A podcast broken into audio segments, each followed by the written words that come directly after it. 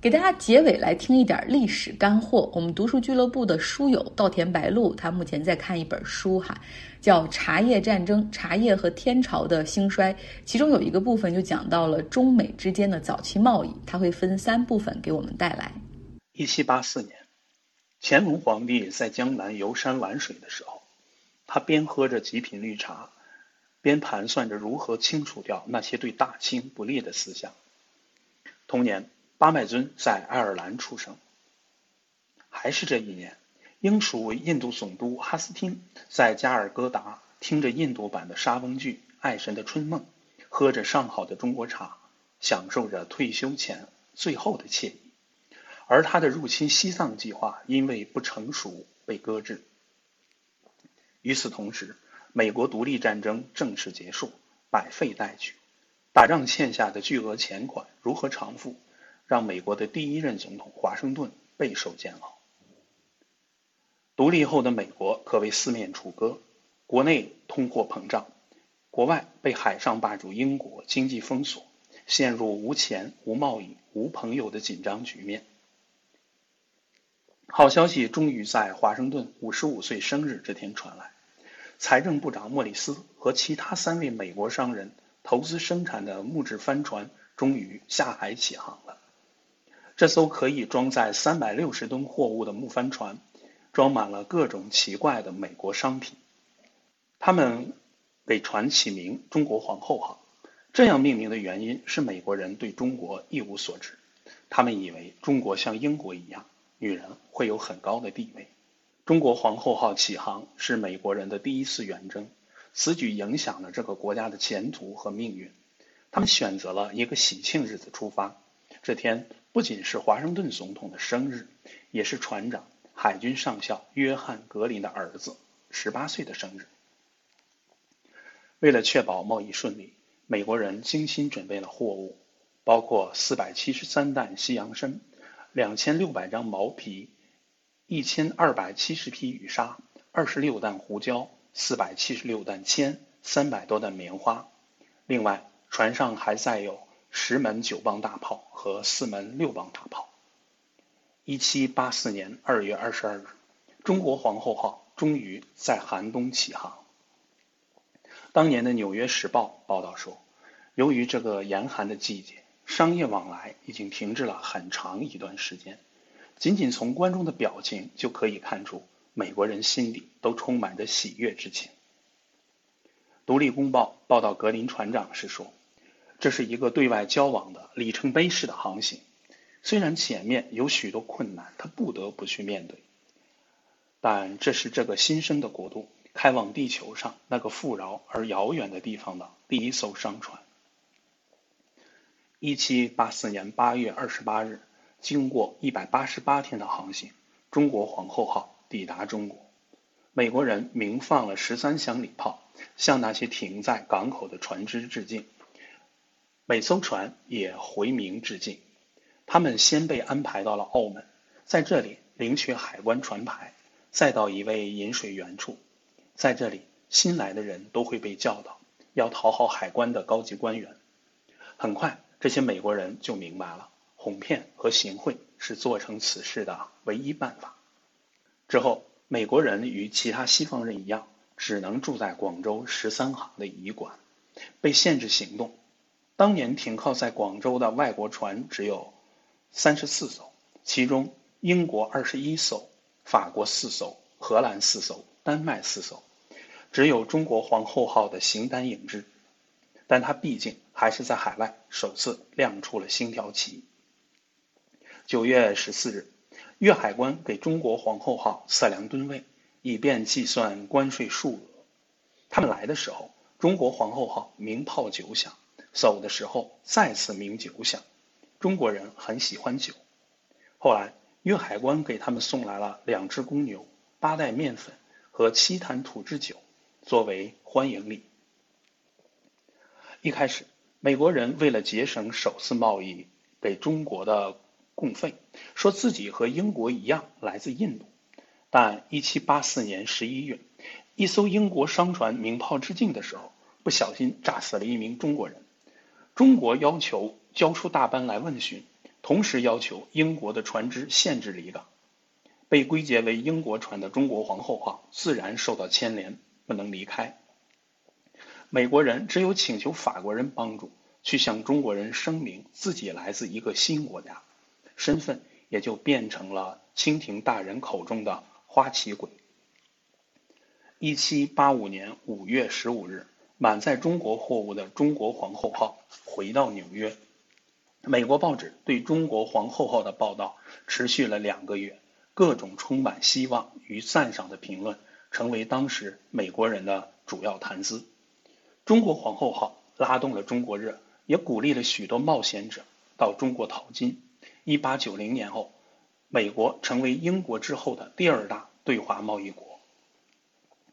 根据统计核算，中国皇后号运回美国的货物总价值为七万五千六百六十六点五美元，翻译番后为十五万一千三百三十三美元。返航以来，沿途出售了六千二百五十美元，减去从美国出发时的总值十二万美元的装备和货物与总共。一万美元的货船公司工资、关税以及其他意外开支，中国皇后号最终盈利两万七千五百八十三美元，这是一笔可观的利润。因为许多人的首次起航贸易都是赔钱的。中国皇后号带来的示范效应很大。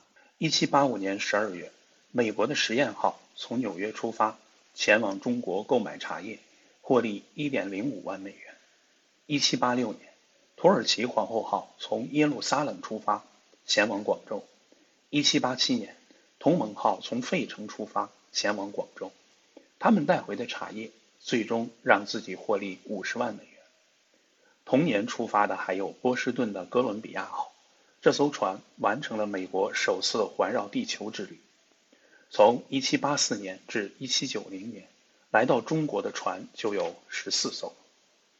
当时美国步履蹒跚，缺少资金，与中国做生意有什么优势呢？当初随中国皇后号到中国的大班山茂照，一七八六年被任命为美国驻广州领事。他所写的日记是研究中美贸易的参考文献，提供了解决方案，就是用中国人需求的西洋参来充当一般等价物。西洋参除了是野生外，在中国还被看作灵丹妙药，在中国东北出产的人参几乎都被皇家包揽，民间难得一见。它神奇的药效大受中国欢迎，而且美国人发现中国喜欢人参的另一个原因是人参可以增强性欲，这与鸦片在中国受欢迎的原因几乎相同。法国人最先得知北美、加拿大有人参，他们又从传教士那里。获悉人参在中国是至宝，最先贩卖人参到中国的许多法国人都赚得盆满钵满。人参像座金矿，给美国商人注入了信心。当时，美国一些科学家还准备研究人工培植的问题，但多次实验失败后，不得不放弃。一七八七年，来华的美国船有五艘来到广州，他们只带了很少的钱。装载的大部分货物都是人参。那年人参价格大涨，从一百三十美元涨到二百美元，这让他们大赚了一笔。按照山茂照对市场的估计，在最后一条船离开之前，还可能再升百分之二十到百分之三十。随着人参价格的一路攀高，山茂照建议美国政府应该限制其他国家到美收购人参，只允许美国船只。直接将人参送往中国。当然，他也注意到了鸦片贸易。他说，澳门总督一年能收到四万美元的好处费，这几乎是他们一艘船一年所能赚的钱。美国对华贸易催生了美国首批百万富翁，阿斯托和伊利亚斯·德比是其中的代表人物。阿斯托的发迹史离不开皮毛和茶叶。一八零零年，他就往来纽约和广州之间，用以物易物的方式，用毛皮、人参换取中国的茶与丝绸，一次盈利就高达五点五万美元。到一八四七年，阿斯托的财富突破两千万美元。后来，他转投地产业、银行业，其后裔大都是银行家、房地产商或旅馆大老板。阿斯托被评为全球一千年来最富裕的五十人之一。他创建的酒店分布在全世界。纽约曼哈顿中央公园大道闻名世界的华尔道夫阿斯托利亚大饭店就是其后辈经营的。李鸿章访问美国的时候，就是住在这个饭店。现在李鸿章的照片还被挂在那里，墙上写着“中国总督李鸿章，一八九六年停留”。美国商人能迅速在中国站稳脚跟，与美国实施对华贸易的保护措施分不开。独立后，美国政府支持商人对华贸易，提供许多优惠政策。一七八九年首次颁布的关税法令就有着浓厚的贸易保护主义倾向。一七九一年。国会规定，外国船只进口中国货物到美国，每吨收取零点四六美元的关税，而美国的船只只需要零点一二五美元。另一个方面，就像马氏在《中华帝国对外关系史》里说的，美国人很懂规矩，美国人又是另一种情形，他们为了贸易的目的，并使一切都服从于那个目的，他们才以自由贸易者的身份。闯进了垄断的世界，一个没有封建历史的年轻的民族，他们有自己的刑法，比东方或西方的其他民族都柔和。但是到了中国，他们却采取了在德兰诺瓦审判中所宣布的立场：当我们在你们的领海内，我们理应服从你们的法律，即使他们永远是这样的不公正，我们也不能反对他们。一七七一年，查尔斯·汤姆森。在美国哲学学报上说，中国就是美国学习的榜样，演进古老的东方世界一些国家的物产，特别是中国物产，我们这个国家将可获得所期望的空前进展。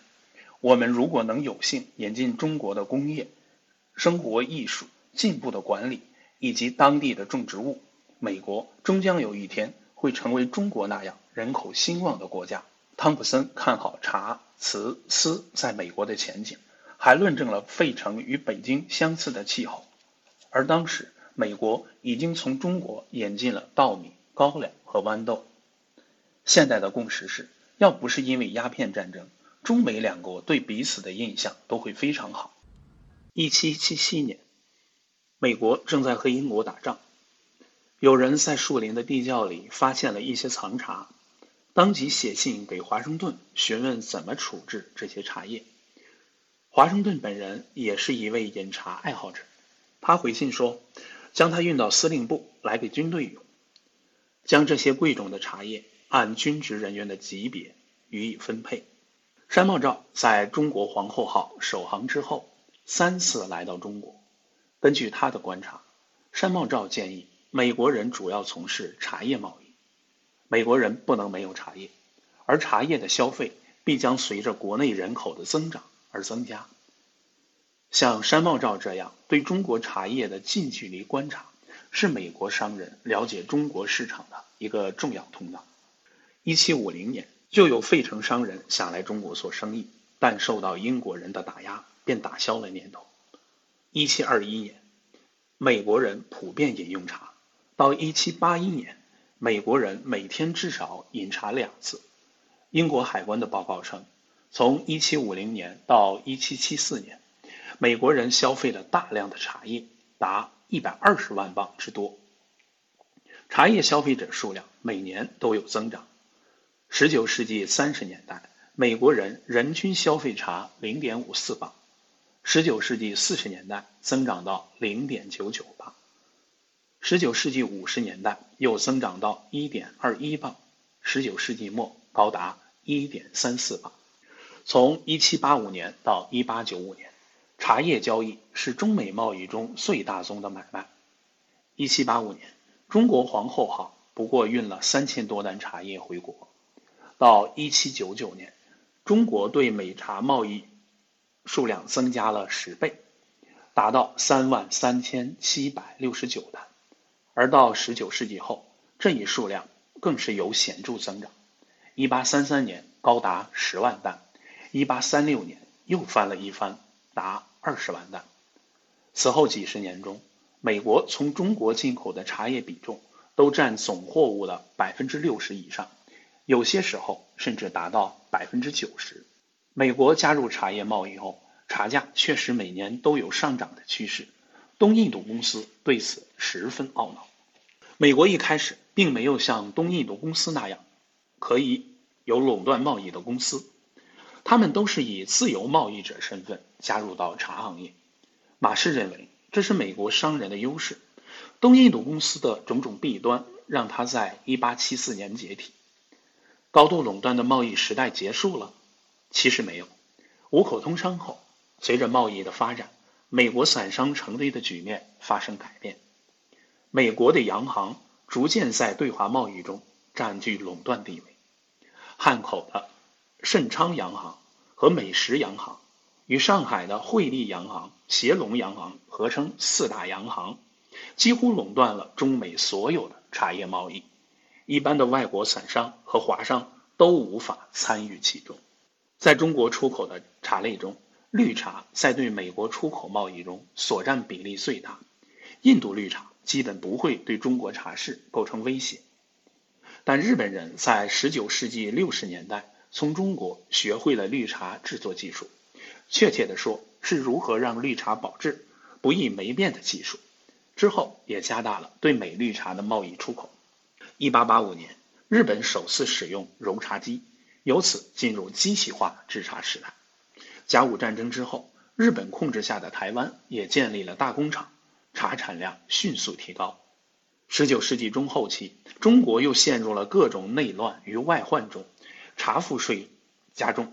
加之没有人改良经营，中国绿茶质量下滑，这些导致美国对中国绿茶出口量直线下滑。